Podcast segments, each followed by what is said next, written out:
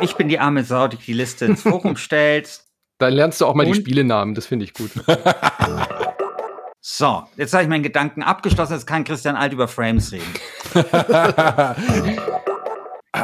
also, dass du damit Spaß hattest, das lässt echt tief blicken.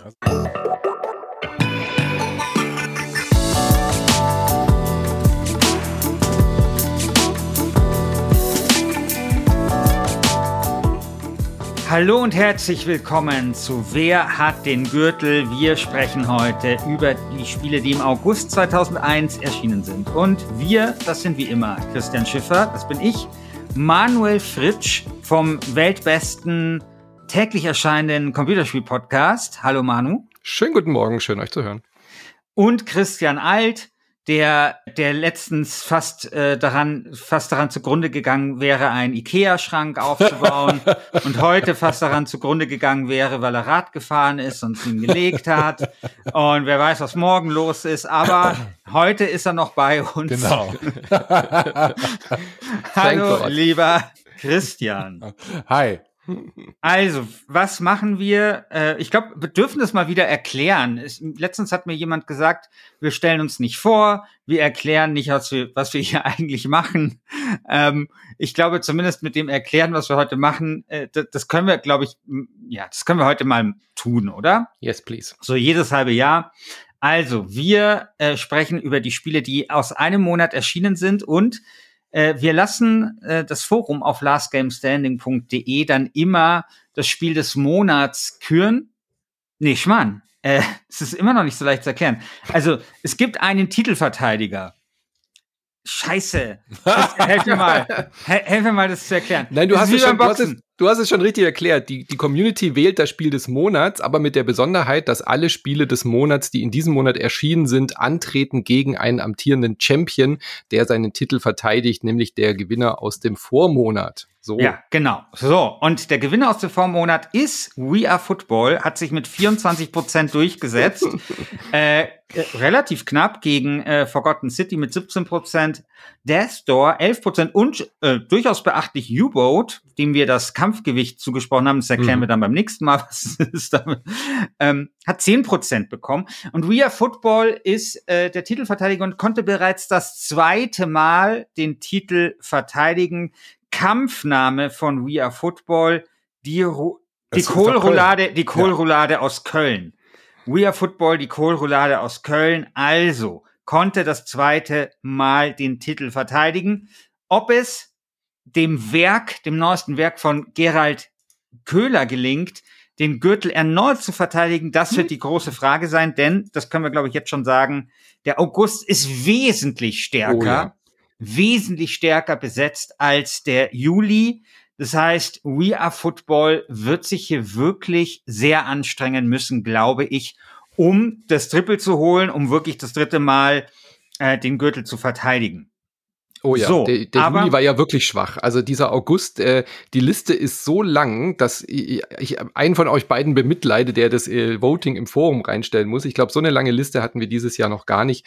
39 Titel, also zusammen mit äh, We Are Football sind es 40 Titel, die zur Auswahl stehen. Wir werden und können natürlich nicht über alle reden, die da erschienen sind. Und da sind noch nicht mal alle Steam-Releases drin. Ja, das sind auch sehr viel unbekannte Spiele dabei.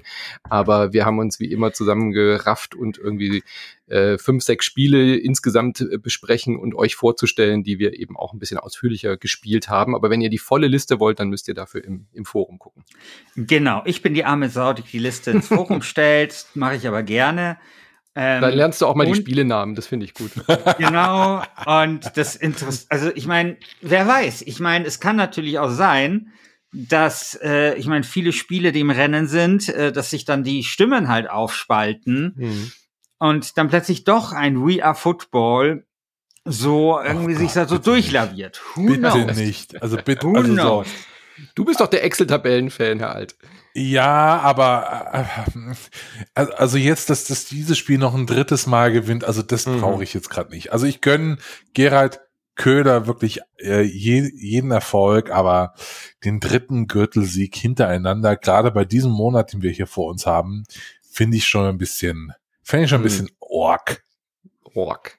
Genau. Aber es sieht nicht danach aus, denn der, unser erster Kandidat, der antritt, ist ein richtiges Schwergewicht, würde ich sagen. Äh, Humankind ist endlich erschienen. Ihr habt beide letzten Monat schon davon geschwärmt, dass der August heiß wird. Es ist so ein bisschen wie so, ihr habt äh, schon drauf hingefiebert auf diese, wie nennt man das beim Boxen, auf diese äh, Showcard oder Setcard oder irgendwas. Da mhm. gibt es so einen, so einen ja. Namen dafür, wenn dann so der Titelkampf schon so angekündigt wird. Ich sehe schon richtig das Plakat vor, mich, vor mir so, We are Football versus Humankind.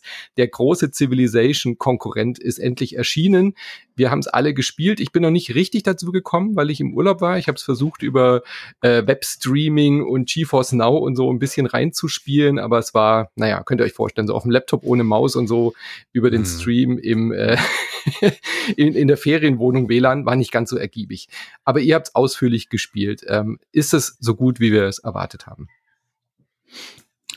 Christian, fang du mal an. ich sage Jein. Also ich habe mit Christian Schiffer schon in unserem privaten Chat äh, einigermaßen ausführlich drüber gesprochen. Und, in, äh, und Christian kennt nicht den aktuellen Stand meiner Humankind-Gefühle, denn am Anfang ging es mir so, dass ich dachte, boah, endlich frischer Wind in diesem Genre. Ein Genre, das wirklich so gedarbt hat über ich will fast sagen Jahrzehnte, so war, war denn die wirklich letzte coole Änderung an Civilization. Das ist wirklich schon sehr, sehr lange her. Und dann kommt hier so ein Humankind um die Ecke und macht einfach mal so Bam und dann äh, Dinge einmal radikal anders, die dann aber auch wirklich besser sind. Zum Beispiel Einheitenkontrolle. Eines der nervigsten Sachen an äh, Civilization ist Einheitenkontrolle, dass man andauernd seine Mannequin da irgendwie so rumschieben muss und dann musst du jede Runde, wenn du später eine große Armee hast, immer Leertaste drücken, um diese Einheiten zu überspringen, weil nee, dich will ich gerade nicht bewegen, ich will dich gerade nicht bewegen, du musst gerade nirgendwo hin, passt. Bei Humankind kannst du die bis zu sieben Einheiten stacken und erst wenn sie auf eine andere Armee treffen, dann fächern die sich auf und sagen, okay, jetzt geht der auf dieses Hexfeld, der auf die, äh, der geht auf dieses Hexfeld und so weiter und so fort. Mega gute Idee. Ja. Super Idee. Also die müß, müssten, müssten jetzt Civilization Modder sofort irgendwie umbauen, äh, äh, so, so, sofort einsetzen und dann äh, äh wäre das besser. Nur mal so, so ein Beispiel zu geben, ähm, wie die da einfach den, den Markt aufräumen. Jetzt muss ich sagen, wir gehen gleich, können gleich noch äh, ein bisschen mehr abnörden, was diese Spiele wirklich unterscheidet. Aber ich bin gerade so in der Mitte von der Partie stecken geblieben. Gut, jetzt muss man auch sagen, ich hatte ein Ikea-Problem, ich hatte ein Fahrradproblem, ich hatte ein Umzugsproblem, ja ich habe jetzt auch nicht das ideale Mindset, um Humankind wirklich wertzuschätzen, aber ich merke gerade doch, dass dem Spiel irgendwie, ich bin jetzt in der dritten oder vierten Zivilisationsstufe, irgendwie geht gerade so die Puste so ein bisschen aus, weil der, vielleicht habe ich es auch zu leicht gestellt, weil irgendwie ist niemand aggressiv genug. Ich wachse halt und ich klicke mich dann so durch und ich mache mal meine Forschung und so, aber gerade ist alles sehr, sehr einfach und dauert irgendwie ein bisschen lang, bis man wieder was Interessantes passiert. Hm. Und an so einer Stelle bin ich gerade. Ich habe es jetzt aber auch noch nicht, noch nicht irgendwie einen ganzen Run mal durchgespielt, weil ich dann nach einer äh, halben Stunde irgendwie entnervt auf, auf, äh, immer aufgebe und sage, ja, okay, ich spiele irgendwie was anderes äh, und so. Ich, mich, mich würde total interessieren, ob es dem Christian Schiffer, der noch eine geringere Aufmerksamkeitsspanne hat als ich, ob es dem anders geht. Nee, geht mir tatsächlich relativ ähnlich. ähm, aber ich, äh, ich, ich nehme das als nicht so schlimm wahr, weil tatsächlich ist dieses Problem bei mir geringer ausge ausgeprägt bei Humankind als zum Beispiel bei Civilization. Also bei Civilization mittlerweile muss ich sagen, genieße ich nur noch die Anfangsphase des Spiels mhm. und irgendwann echt. Und da komme ich zum größten, also zum größten Vorteil, den für mich Humankind hat in Abgrenzung zu den Civilization-Teilen. Ähm, also da sind nicht nur ein paar clevere Designideen, wie zum Beispiel das, was du völlig zu Recht hervorgehoben hast mit diesen Einheiten. Weil ich finde, mit diesen Einheiten, dass du die so stacken kannst, schafft nämlich noch ein zweites Ding, nämlich das Gefühl von großen Schlachten. Ja. Was ich halt bei hm. Civilization nie hatte. Ne? Also da ist es ja eher so ganz seltsam, weil du hast einfach keine großen Schlachten. Es kämpfen halt Einheiten gegen Einheiten und dann kommt die nächste und was weiß ich was, ne? Während dort hast du halt echt so dieses Ding so, okay, da prallen jetzt mal zwei größere Heere aufeinander und das ergibt dann noch mal eine Mikro-Taktik-Herausforderung. Äh, ja? Also zumindest im mittleren, späteren Teil des Spiels ist das so.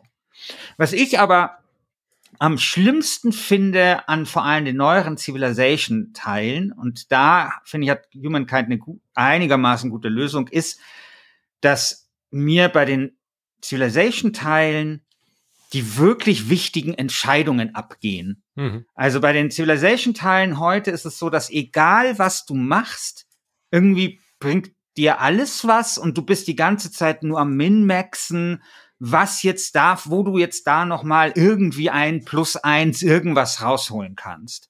Und das fand ich, finde ich nämlich schade, weil das war in den ersten Civilization-Teilen, also vielleicht vermutlich sogar ähm, idealisiere ich das im Nachhinein, aber dadurch, dass es da einfach auch weniger gab von allem, also keine Kultur und weniger Weltwunder. Keine und weniger, Religionen und so. Ja. Genau.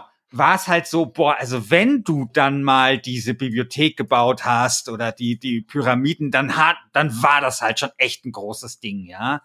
Und jetzt ist es halt so oft, egal, also es, es geht ja schon los, irgendwie, du fängst an und nur weil du Barbaren äh, irgendwie ähm, aufmischt, kriegst du dann schon irgendwie einen Bonus auf, auf Eisen, äh, Eisending, Schwer, äh, Erforschung oder keine Ahnung was, ja. Hm. Also alles, was du machst und ich bin einfach genervt davon, weißt du, dass ich dann auch entscheiden muss, wo wird jetzt hier äh, die, das, das Operngebäude gebaut, als, als, als wäre ich irgendwie Bürgermeister von Hamburg und müsste entscheiden, wo die scheiß Elbphilharmonie hinkommt.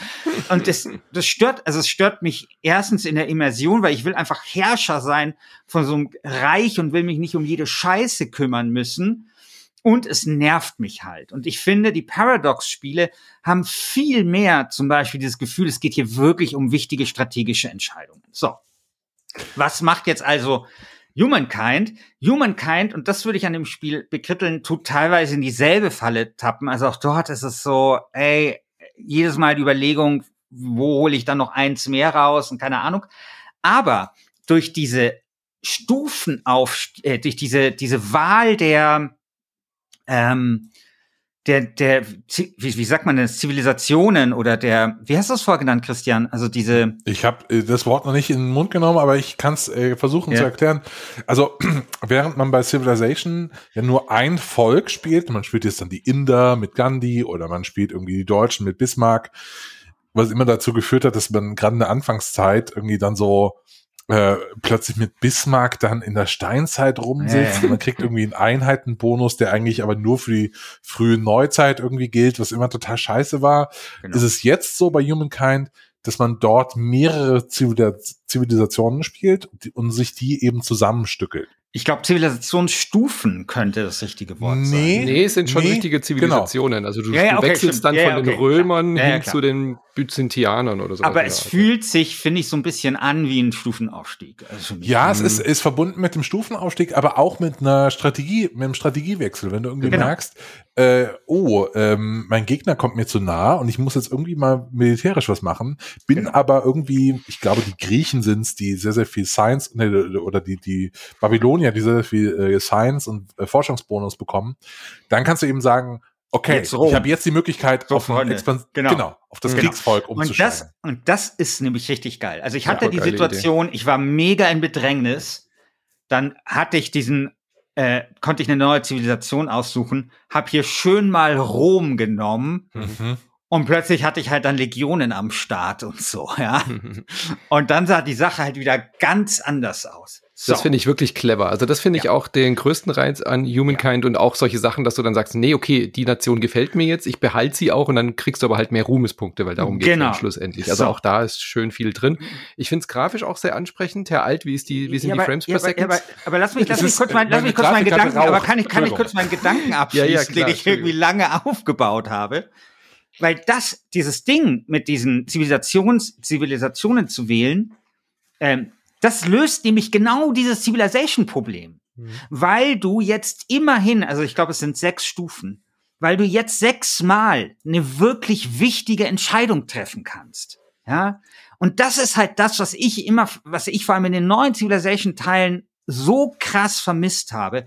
Und das kommt damit halt wieder.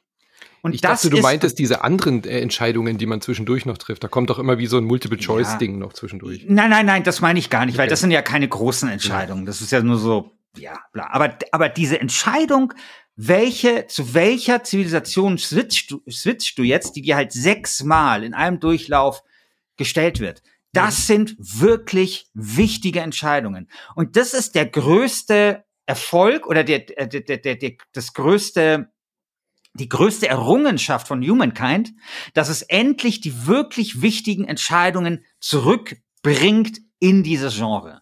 So, jetzt habe ich meinen Gedanken abgeschlossen, jetzt kann Christian Alt über Frames reden. ich will noch eine Sache sagen, bevor ich über Frames rede. Ich, äh, ich, stimme dir dazu. Also, äh, als du eben gesagt hast, es gibt große Schlachten, äh, wollte ich noch ergänzen. Das merkt man auch an anderer Stelle, dass da irgendwie so man sich mehr fühlt wie ein Herrscher von, einem, von einer größeren Nation und nicht irgendwie wie der äh, Bürgermeister von Theben oder so, was ich gerade spiele, irgendwie Babylonia ähm, oder Ägypter. Da ist es nämlich so, dass man Weltwunder bauen kann und da baut nicht jede Stadt irgendwie so ein ja. Weltwunder. Nein, man kann sich diese Bauzeit teilen über alle Städte, die einem gehören. Und hm. das ist total, erstens total realistisch, weil es wäre genau so. Also das Apollo-Projekt äh, in den USA hat jetzt auch nicht irgendwie äh, äh, äh, Houston alleine gebaut. Also, mhm. ja, geil, jetzt haben wir hier so eine geile Rakete, schicken wir Leute zum Mond. Nee, das war Amerika, komplett, ne? Also so, die, diese Idee ist sehr, sehr naheliegend und eine Schande, dass, nicht schon, dass das nicht schon ewig irgendwie in Civilization integriert war. Und diese ganzen Designideen, die ziehen sich da so ein bisschen durch, dass man wirklich irgendwie das Gefühl hat, man ist ja äh, man spielt ja ein großes Reich und eben nicht diese Verwaltungsscheiße. Ja, ja. Das ist echt toll. Also zum Beispiel auch, also ich meine, sie haben natürlich auch, äh, also ich glaube, sie haben auf der einen Seite geguckt, was macht Civilization einfach scheiße und zwar seit 20 Jahren, so, ja. Ähm, und sie haben natürlich auch geschaut, was macht zum Beispiel hm, Paradox genau. gut und sie haben zum Beispiel da ein Domänenlimit drin und sowas, ja. Also das ist schon ganz gut. Ich persönlich hätte mir diesen Weg der Abgrenzung noch konsequenter gewünscht. Zu Civilization also, meinst du? Ja, also mhm. ich finde, es ist zum Beispiel, was Diplomatie angeht und solche Sachen, da ist echt noch Luft nach oben. Ich meine, Diplomatie ist bei Civilization steht, finde ich, seit seit mindestens Teil drei oder sowas ähm, ja. auf der Stelle, ja. Also, wobei ich, das ist ja eine Sache, die ich bei Civilization 6 wirklich schätze, ist der Kolonialkrieg. Mhm. Mit diesen Basalen und so. Ja, weil, das, ne, weil das auch so düster ist. Ne? Mhm. Also wenn, wenn, wenn halt ein, ein Volk, äh, eine, eine Zivilisation zwei Stufen unter dir ist, kannst du Kolonialkrieg ähm, erklären und alle, die auch zwei Stufen über diesem an, äh, anderer Zivilisation, die finden es völlig okay. die finden es völlig okay und so. Und das finde ich irgendwie ganz clever. Aber wenn man sich halt mal anguckt, auch das Vorbild jetzt von ähm, wie das bei, bei Paradox ist und so, dass da Bündnisse viel mehr Sinn machen und, und, und wirklich Allianzen und sowas. Das, also ich habe bei, bei Civilization noch nie eine geile Allianz oder so ja. gehabt. Ja. ja. Also, halt und das ist, und das ist auch bei Humankind, also ich meine, da müsste man es vielleicht länger spielen oder so, aber das sind halt so Punkte, da sage ich, da liegt so viel brach, wo mhm. man einfach mal schön was abernten könnte. Ich finde es auch super, dass Humankind überhaupt existiert und jetzt mal eben ja. diese Konkurrenz geschafft hat. Denn wie du schon gesagt hast, wenn man eben nicht für Rexis äh, Spiele wollte, dann gab es ja eigentlich immer nur Paradox so in die Richtung. Aber auch sowas wie in Crusader Kings ist halt ein völlig anderes Spielgefühl, ja, ja. auch wenn es halt so in die Richtung geht. Aber sowas wie Civilization gab es halt nicht. Es gab ja nur die Konsolen-Adaptionen, die halt noch gestreamliner sind und so. Und deswegen finde ich das super, dass Amplitude Studios hier das mit dem ersten Wurf schon so okay hingekriegt haben. Also es hätte ja auch ähm, jetzt mal blöd gesagt, auch wirklich floppen können. Aber das ist es ja nicht. Es ist ja wirklich gut. Und wenn da jetzt die so dran arbeiten und weiterentwickeln, dann haben wir da, glaube ich, einen guten, guten Wettbewerb zwischen diesen zwei Zivilisationsspielen. Eine Sache noch zu Amplitude Studios, weil du sie gerade erwähnt hast. Mhm. Mm, das ist ein Studio, die habe ich schon sehr, sehr lange auf der Liste, weil man muss auch sagen, die haben schon echt viele super interessante äh, Spiele gemacht. Also Endless ja. Space, Endless Legend, ja. fand ich beide richtig, richtig toll. Das erste Endless Space äh, habe ich damals gesehen auf der Gamescom, da hatten die so einen ganz mini kleinen Stand, da habe ich auch mit denen quatschen können und so. Und die sind super sympathische Entwickler aus Frankreich, glaube ich. Ja. Ähm, und die haben damals, das hat mich total beeindruckt, viele Features äh, crowdsourcen lassen. Da haben die Community gefragt im Forum, hey, was brauchen wir hier noch, was sollen wir hier verbessern?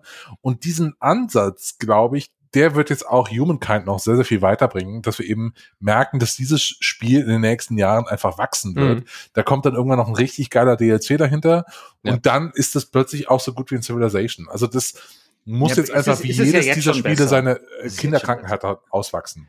Und jedes Civilization mit der neuen Nummer hat immer äh, Rücksch Rückschritte gemacht und wurde ja. dann erst mit den DLCs wieder besser. Also das ist ja definitiv so. Deswegen Humankind wird sicherlich auch noch DLCs kriegen. Ganz genau. Also starker Titelanwärter, äh, würde ich sagen, äh, muss sich We Are Football den Fanschal sehr eng umwickeln, um da bestehen zu können. Ja. Gut, dann kommen wir zu einem weiteren lang erwarteten Spiel. Äh, 16 Jahre habe ich nämlich drauf gewartet und endlich ist es da. Psychonauts 2. Tim Schäfers hat durfte endlich, endlich, nachdem Microsoft ähm, die äh, Double Fine Studios gekauft haben, endlich hat er das Budget zusammenbekommen, um dieses Spiel zu realisieren, was seit 16 Jahren quasi auf der Pipeline liegt äh, in dem Studio. Psychonauts 1, wie gesagt, 16 Jahre her, ein absoluter Kritikerliebling, immer sehr hoch gehalten. Leute, die irgendwie cool sein wollen, sagen immer, ja, Psychonauts war damals super. Ähm, und Psychonauts 2 habe ich echt nicht dran geglaubt, dass das jemals irgendwie kommt. Jetzt ist es tatsächlich fertig geworden und es ist so gut. Ich spiele das die ganze Zeit schon, die ganze letzte Woche will ich nichts anderes spielen als Psychonauts 2 und äh, bin schwer begeistert. Was ist es? Ein 3D-Plattformer, wie man ihn aus dem ersten Teil eben auch schon kennt. Wir spielen den Rasputin, diesen kleinen äh, Psychonauten. Äh, das ist quasi so eine, eine Einheit, die in die Gedanken der Menschen eindringen können. Also alles so ein Fantasie-Setting, alles so ein bisschen Tim Burton-Style.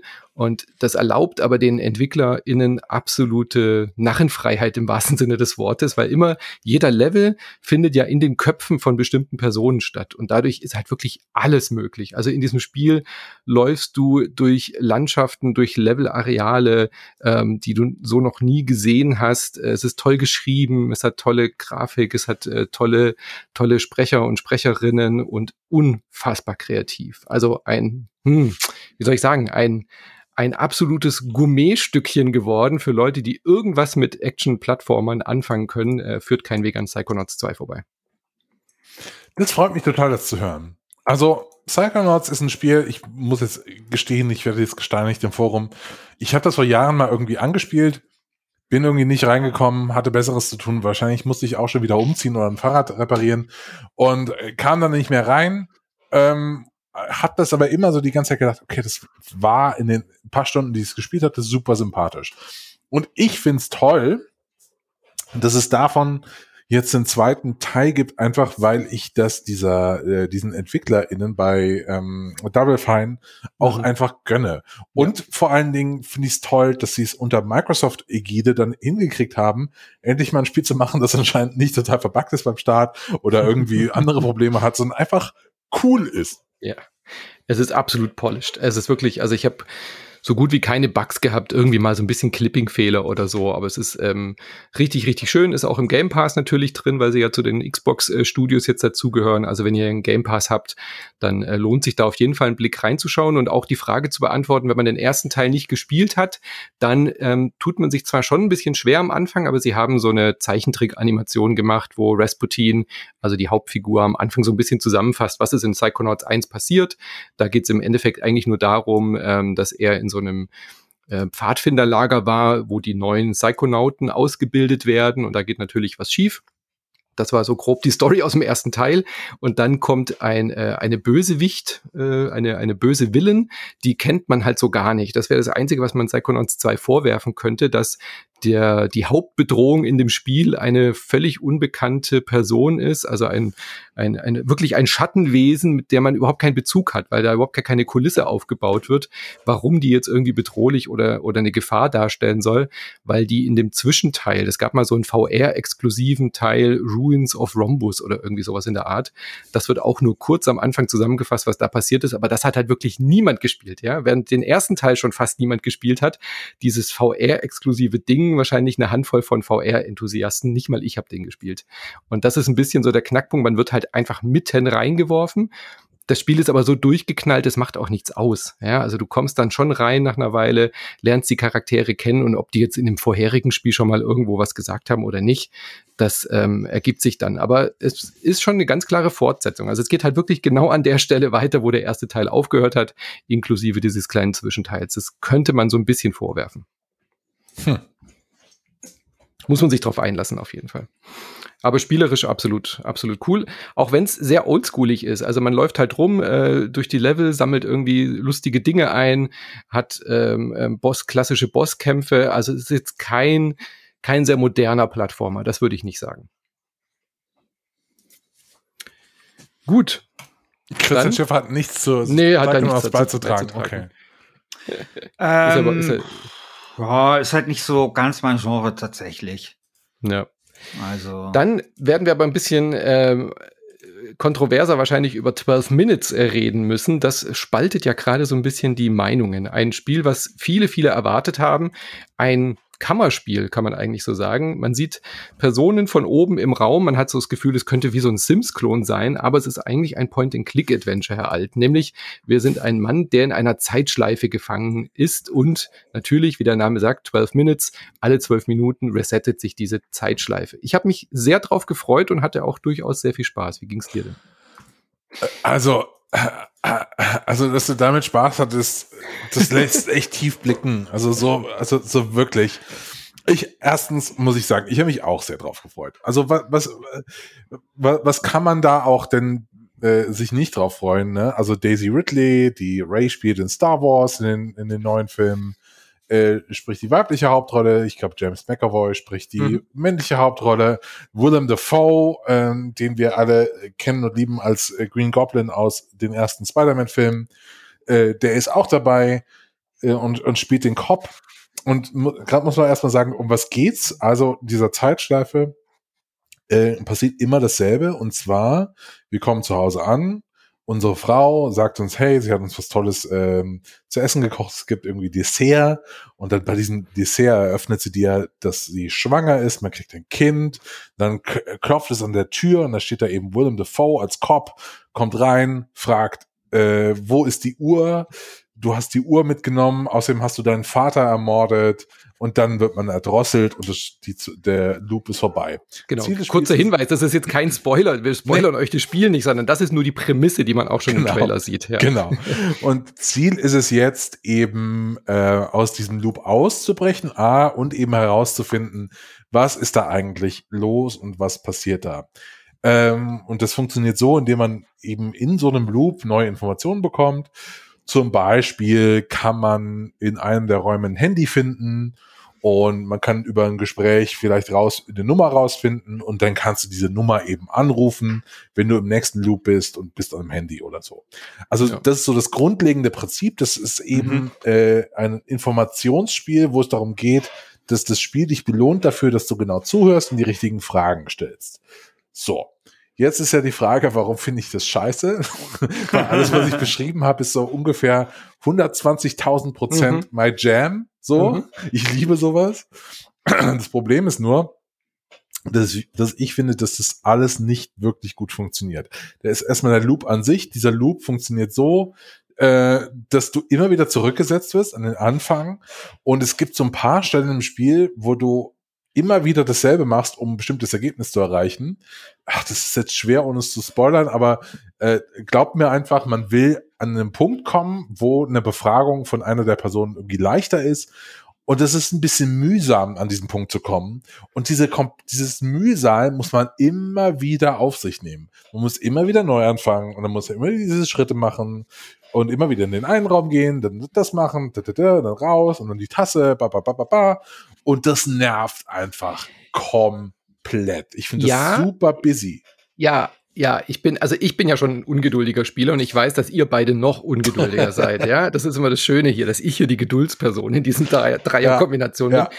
Ich hasse sowas absolut. Ähm, ich mag ja auch Roguelikes eigentlich total gerne, aber wenn ich dann halt alles immer wieder, immer wieder, immer wieder machen muss, äh, bei Point and Click nervt mich das kolossal. Mhm. Und auch das hat mich genervt bei 12 Minutes, aber so schlimm ist es nicht, denn man kommt dann an den Punkt, dass wenn du das oft genug gemacht hast, dass du das dann einfach abbrechen kannst, indem du einen bestimmten Dialog dadurch freischaltest. Also Beispiel, du machst immer A, B, C, D, E, um an F zu kommen. Und wenn du diese Information dann hast, dann kannst du das abkürzen. Dann kannst du einfach der Frau sagen, hier, bla bla bla, und ähm, das quasi beweisen, dass du in einem Time Loop bist dann musst du diese Dinge nicht mehr jedes Mal machen. Und dadurch wird das Spiel dann auch beschleunigt. Also du musst nicht komplett bis zum Ende immer wieder, immer wieder das Gleiche machen.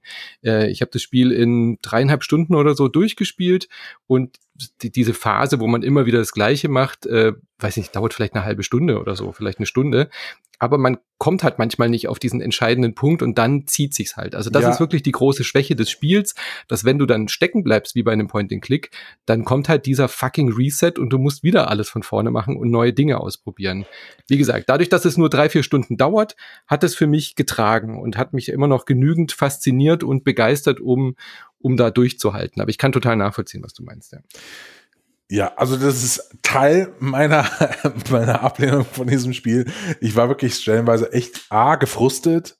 Äh, ich finde die Rätsel gar nicht so einfach. Ich habe dann irgendwann auch mal in eine Lösung geschaut, weil ich wirklich partout nicht mehr weiterkam äh, und dachte dann so, really? Das was, ist jetzt was, die Lösung. Was, was, okay. was, sind, was sind das für Ja, so klassische Point-and-Click-Adventure. Okay. So, ja, ähm. also äh, da gibt's ja klassische und klassischere. Also da finde ich schon, das ist, sind schon die schlechteren Rätsel. Also die LucasArts Adventure, die waren eigentlich immer cool, weil die haben sich irgendwie dann noch erschlossen, aber hier war es dann schon so, naja.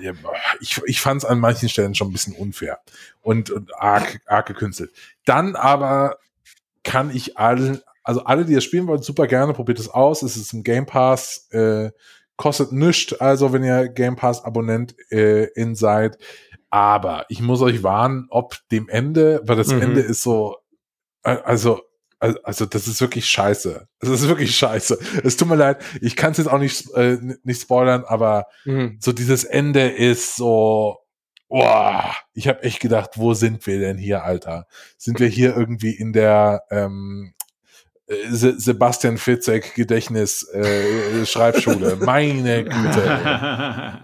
ich habe es auch durchgespielt und das haben wir auch bei uns im Podcast bei Insert Moin haben wir erst äh, spoilerfrei drüber gesprochen, die Anne und ich, und dann äh, auch im Spoiler-Part nochmal, naja, das kann man nicht anders sagen, auch ein bisschen hergezogen über die Geschichte. Also man kann, man kann, es gibt ja verschiedene Enden dann, die aber alle in die gleiche Ecke gehen. Also ähm, die Auflösung ist dann schon ähm, eindeutig und dann kannst du halt verschiedene Enden noch freispielen und anschauen. Aber das Spiel verliert da so viel, was es vorher cool aufgebaut hat. Ich finde ja mhm. wirklich, das Konzept finde ich interessant, die Charaktere sind toll und was das Spiel richtig, richtig gut macht, dass auf egal was du ausprobierst in diesen zwei, drei kleinen, es sind ja drei Räume nur, also die, die Abstellkammer zähle ich jetzt mal nicht mit und den Flur, ähm, Wohnzimmer, Schlafzimmer, Badezimmer, allein was du dort alles ausprobieren kannst, die Dialogoptionen, egal was du machst, die reagieren immer plausibel auf das, was du da mhm. tust, auch auf die abstrusesten Dinge.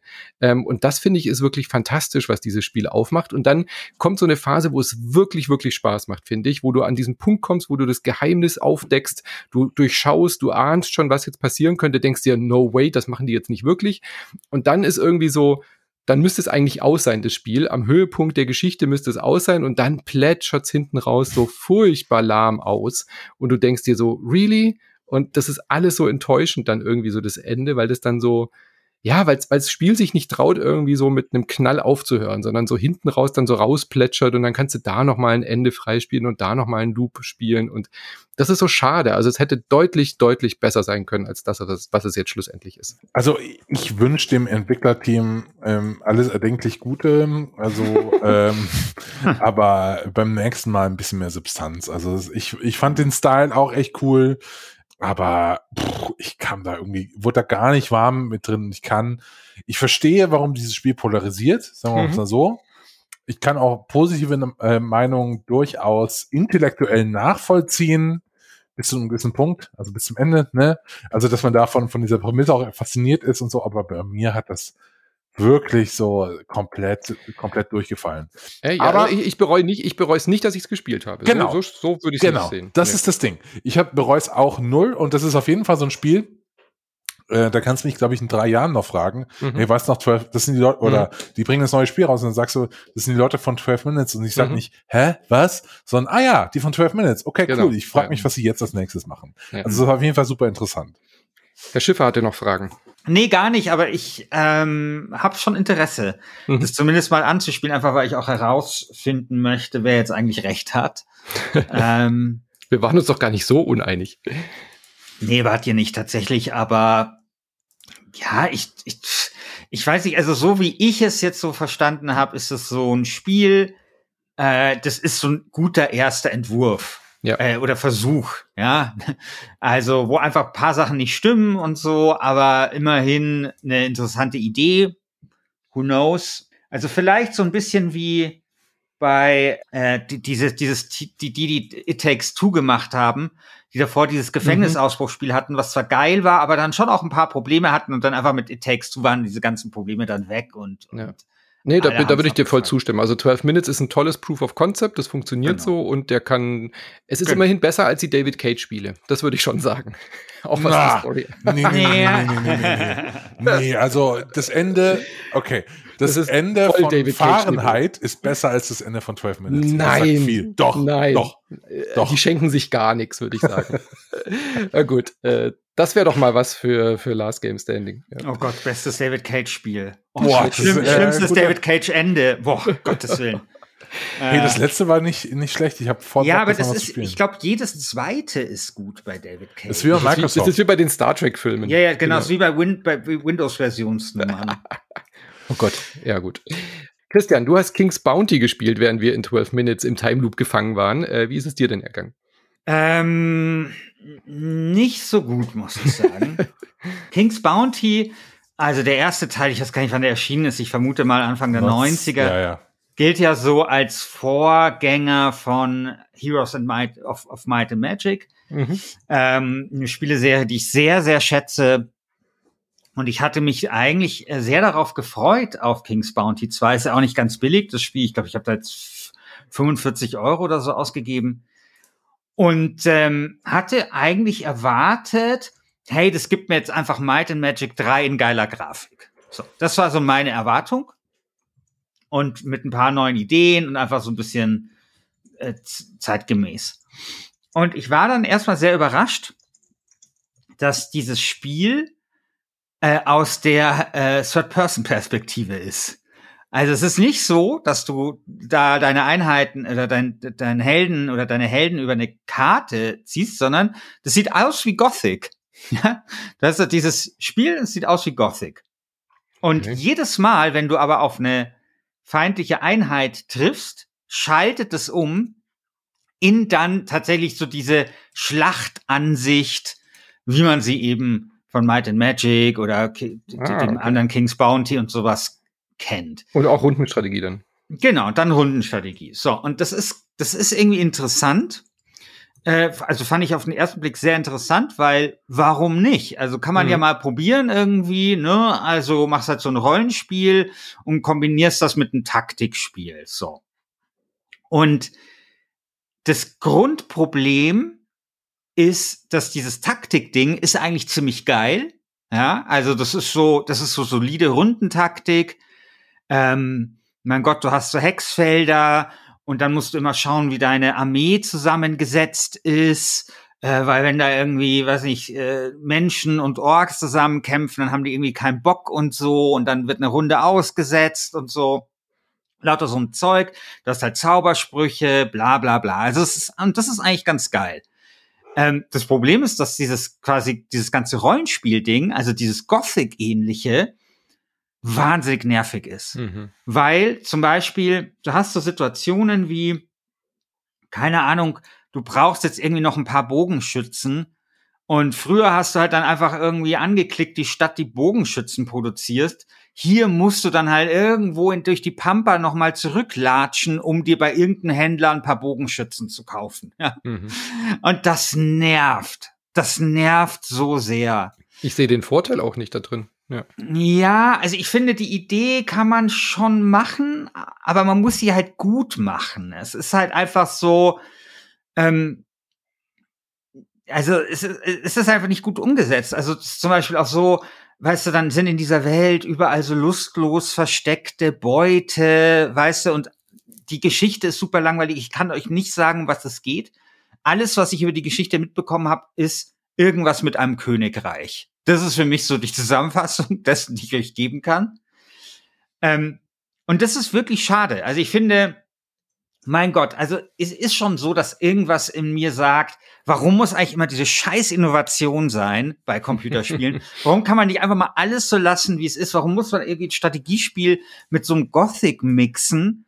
Auf der anderen Seite denke ich mir, man kann es ja schon mal probieren und vielleicht hätte es ja auch funktioniert, wenn man, keine Ahnung, also es gibt zwar äh, äh, Schnellreiseoptionen, aber die sind irgendwie, da, da gibt's wenige, wo du dahin schnell reisen kannst und so.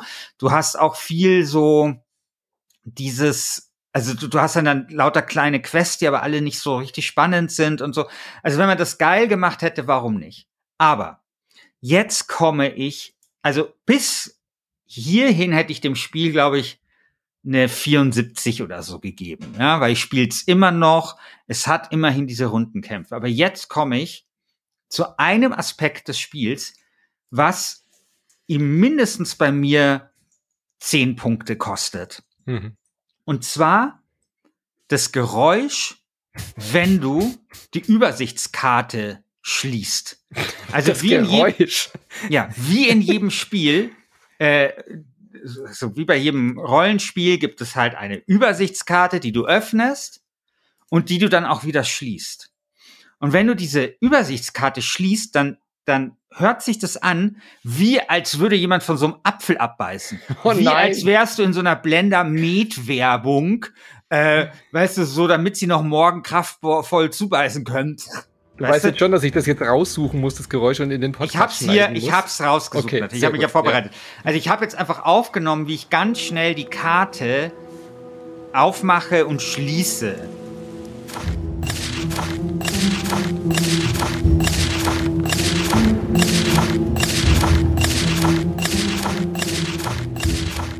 Ey, mich macht das wahnsinnig. Ich habe keinen Bock mehr, diese Karte zu öffnen, weil ich weiß, wenn ich sie öffne, muss ich sie auch wieder schließen. Und dann kommt halt wieder dieses Geräusch. Unser und Kollege Dom Schott hat einen Podcast-Doku oh. gemacht über Menschen, die Geräusche hassen. Ja, ich habe ja mal, ich habe ja mal so eine äh, auf der Play äh, eine Geräuschmacherin interviewt, mhm. die so Sellerie äh, durchgebrochen hat und so, ja, die ist. Ja, die war super. Ja. Mein Gott, so cool. Äh, die soll da, die, die, die bitte bucht die, die soll euch da ein vernünftiges Kartenzumachgeräusch machen. Das kann nicht wahr sein, wirklich. Es macht mich wahnsinnig. Und ja, das ist halt King's Bounty 2.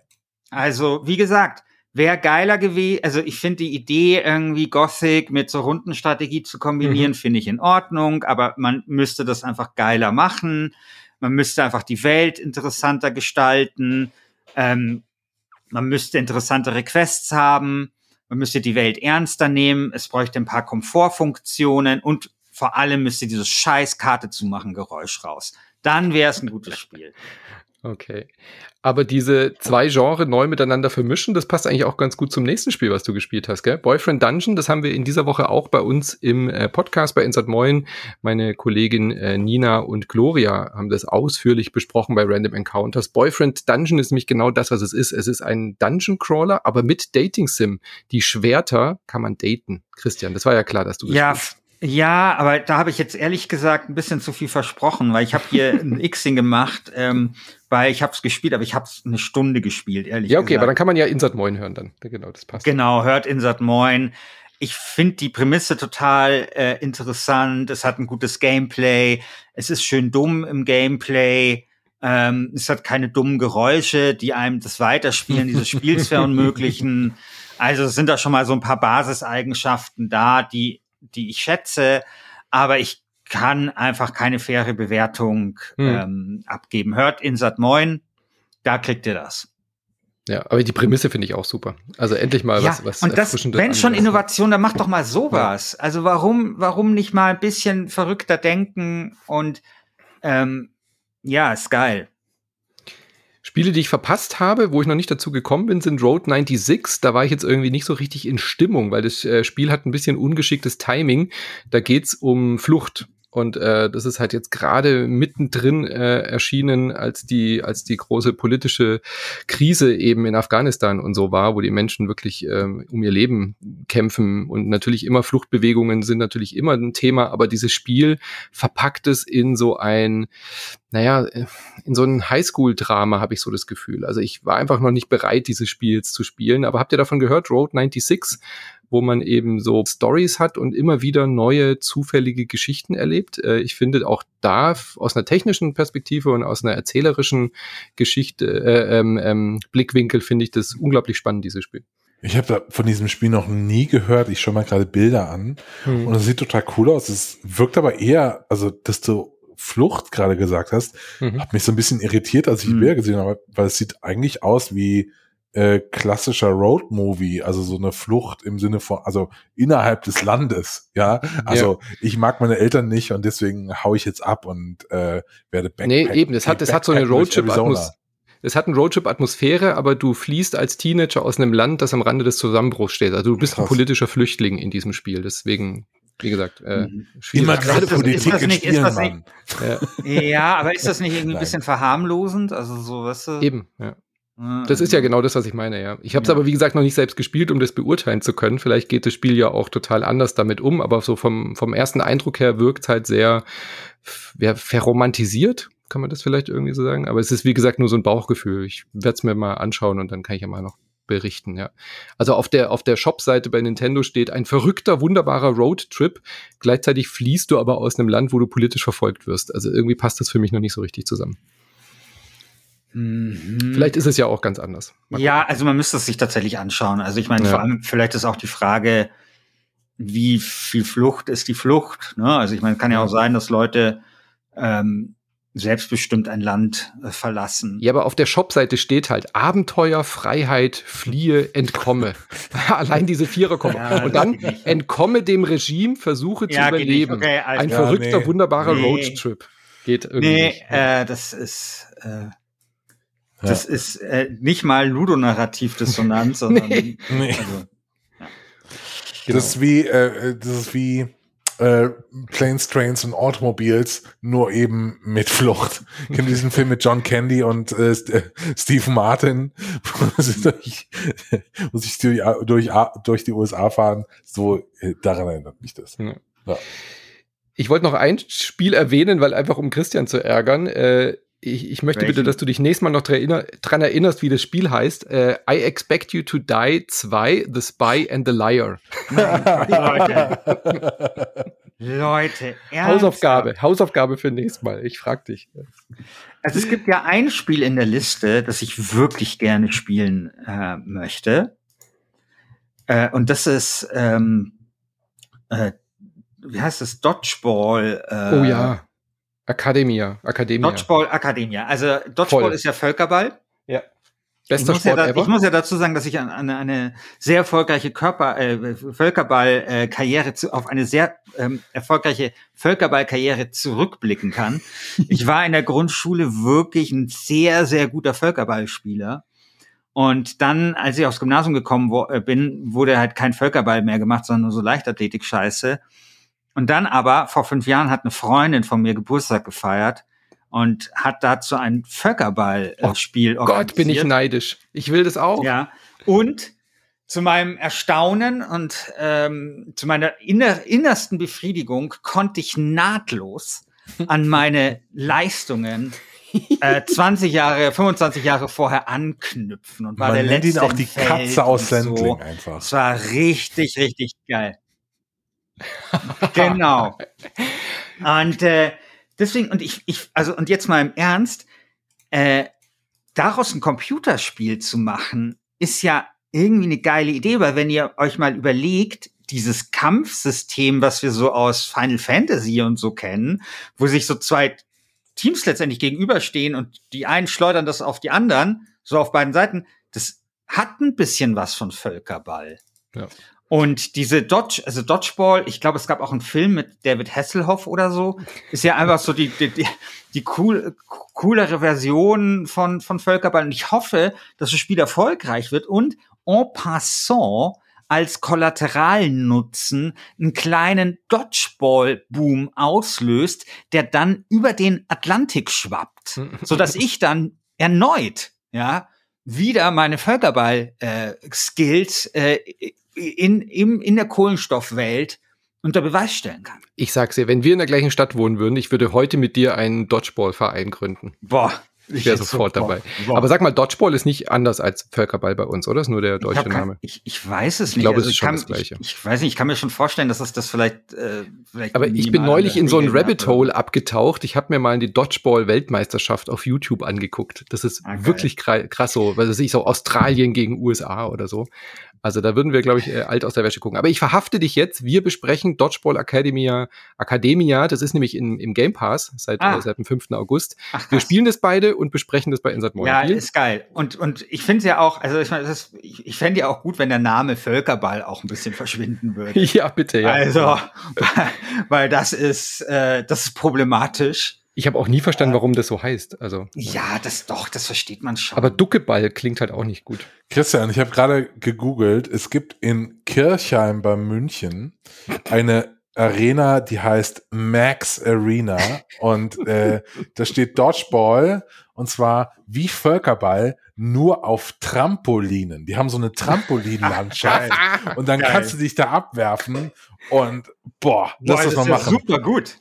Äh, äh, Forentreffen, äh, Podcast-Treffen in der Dodgeball Arena. Geil, ich wollte gerade sagen, wir haben doch eh noch ausstehen, dieses, diese, diese, diese Versammlung, oder? Boah, lass mal LGS gegen, gegen Insert Moin. ja. Boah. Bitte lass uns das buchen. Ja. Ah, herrlich. Ja, also von daher. Ich bin leider sehr schlecht in Völkerball, kann ich übrigens ergänzen. Nein, aber auf dem Trampolin schon. Aber sobald es auf dem Trampolin gespielt wird, lieber Christian, ja, stimmt. blühst du auf. Ja, das, das ändert stimmt. ja alles. Du wirst das schon stimmt. sehen. Das ist, das ist ein Faktor, äh, der ist, der ist nicht, und da wirst du, da wirst du wie neu, neugeborener äh, Dodgeball-Spieler. Ja. Was man vielleicht auch noch aus der Liste erwähnen kann, Comanche ist back, aber wir haben uns, wir sind uns alle drei einig, no Voxel, no Game. Genau. Ja, also wenn also, das nicht mit Voxel-Grafik daherkommt. Wie kann man auf die Idee kommen, das nicht mit Voxeln zu machen? Also zum also Hintergrund, bitte. weil wir haben ja auch manchmal, also man hat uns ja gesagt, äh, besser mal erklären und vielleicht euch auch mal vorstellen und vergesst auch mal nicht, dass ihr jüngere Hörer habt und so. Comanche war so das Spiel, ich keine Ahnung, 92 oder sowas wird es wahrscheinlich rausgekommen sein. Ähm, da saßt du so vorm PC und dachtest so, wow, das, das was ich noch nie gesehen. Ja. Das, das ist unglaublich, weil Fotorealismus. Ja, das Ding war, davor waren ja so diese Flugsimulatoren immer so, wenn da Berge waren, waren es einfach nur so 2D-Dreiecke in der Landschaft. Also 2D, du bist einfach durch so, oder 3D, aber halt wie so eine Pyramide war Ja, man konnte halt die Polygonflächen sehen und zählen. Das war genau, das Problem. Genau. Und plötzlich hast du Comanche, die halt auf Voxel gesetzt haben und du hattest so richtige Hügel und Berge mhm. und dann war das halt sehr raffiniert, weil das so gut zum Spiel gepasst hat, weil es war ein Hubschrauberspiel. Das heißt, du konntest dich dann hinter den Bergen verstecken, quasi, so ne? Also, und dann so plötzlich so auftauchen hinter so einem Berg und so. Und das war halt einfach State of the Art. Und das mhm. war so krass. Aber krass, es war nicht nur grafisch geil. halt so State of the Art, es hat halt auch richtig Bock gemacht mit dann so, genau. mit so einem genau. richtigen Joystick, wie gesagt, ja, ja, Höhenruder hoch und runter. Symbiose von, von, von Grafik im Äußeren und das hat halt zum Spiel gepasst. Und es war trotzdem noch arcadig genug. Du hast halt genau. geballert und Dogfights gehabt. Das war schon so ein bisschen Wing Commander Feeling und es war jetzt nicht so eine ja. Simulation, wo du irgendwie nee, nee. versuchst, den Flugsimulator zu starten und, und kriegst nicht mal, kommst und, nicht mal und vom, das hat halt, war halt super, weil so ein Hubschrauber, der hat halt den Vorteil, dass er halt senkrecht äh, hoch und runter fliegen kann und, und dann eben dieses Verstecken hinter den Hügeln und so. Das war alles total geil. Und irgendwann ist diese Serie dann irgendwie, boah, die war dann irgendwie weg. Keine Ahnung, was aus dem Team geworden ist, weil das war damals schon auch eine technische Sensation. Also das war so, dass da ist überhaupt der Begriff Voxel das erste Mal mhm. aufgekommen. Und ja, jetzt gibt's ein neues Comanche und wenn es aber jetzt keine Voxel hat, dann ist es nicht, dann kann man es. Und man hört auch nichts drüber, oder? Das hat überhaupt keinen Aufschlag irgendwie gemacht. Nee. Ich weiß noch, dass es auf der Opening Night Live vor zwei Jahren, als wir noch vor Ort waren, wurde das gezeigt und alle so, wow, geil, Comanche ist zurück und dann so, ach, keine Voxel, okay. Und dann seitdem ist das völlig untergegangen. Es gibt nicht mal einen Metacritic-Score. Also Boah, hat krass. irgendwie auch keiner getestet. Okay, krass. THQ Nordic hat sich die Marke geholt. Also irgendwie gibt es hm. keine Tests zu diesem Ding. Das wundert mich ein bisschen. Naja, mal abwarten. Novalogic da noch was kommt. damals diese Firma. Ja. Ja, ja. Gut. Wie gesagt, sind tausend andere Sachen rausgekommen, aber ich glaube, wir machen den Podcast mal zu für heute, oder? Wenn ja. ihr entscheiden wollt, welches Spiel äh, den Titelverteidiger dieses dieses äh, We Are Excel Tabelle runterstürzt vom äh, dem Platzverweis ausspricht für diesen Champion, dann kommt ins Forum zu Last Game Standing und äh, stimmt dort ab. Dort könnt ihr äh, einen Vote hinterlassen und allen allen Spielen eure Spiel nach oben voten und natürlich auch fleißig diskutieren mit den ganzen Leuten, die da fröhliche Memes posten zu den Spielen. Ja, und wenn ihr jetzt sagt, hey, eigentlich, wenn es zu dem großen Dodgeball-Duell zwischen Insert Moin und Last Game Standing kommt und ihr Manu unterstützen wollt, dass er noch so ein paar internationale Dodgeball-Stars einkaufen kann. Trainer, Trainerstunden sich holen, genau. Ja, so ein paar, um, um, um Christian Alt, der halt den Trampolin-Vorteil hat, dann irgendwie auszugleichen, so ein paar Ronaldos des Dodge, internationalen Dodgeball-Zirkuses einzukaufen, dann äh, unterstützt doch Insert Moin äh, mit ein bisschen äh, Geld auf Patreon. Patreon oder Steady. steadyhq.com slash insertmoin oder patreon.com slash Direktüberweisung. Ja, auch. kann auch äh, oder, in oder ungezählten Bitcoin. Scheinen am toten Briefkasten abgeben, ist auch okay. Genau, Bitcoin, Polkadot, ähm, es gibt da alles noch so, Kusama, äh, Dogecoin, äh, könnt ihr, geht alles. Wird alles genau. angenommen. Her damit, äh, ja. Genau. Genau, geht natürlich auch bei euch und dann hören wir uns spätestens in vier Wochen wieder zur neuen Folge Wer hat den Gürtel? Das wunderbare Joint Venture hier zwischen Last Game Standing und Insert Moin. Ich freue mich. Bis dann. Ciao. Ciao.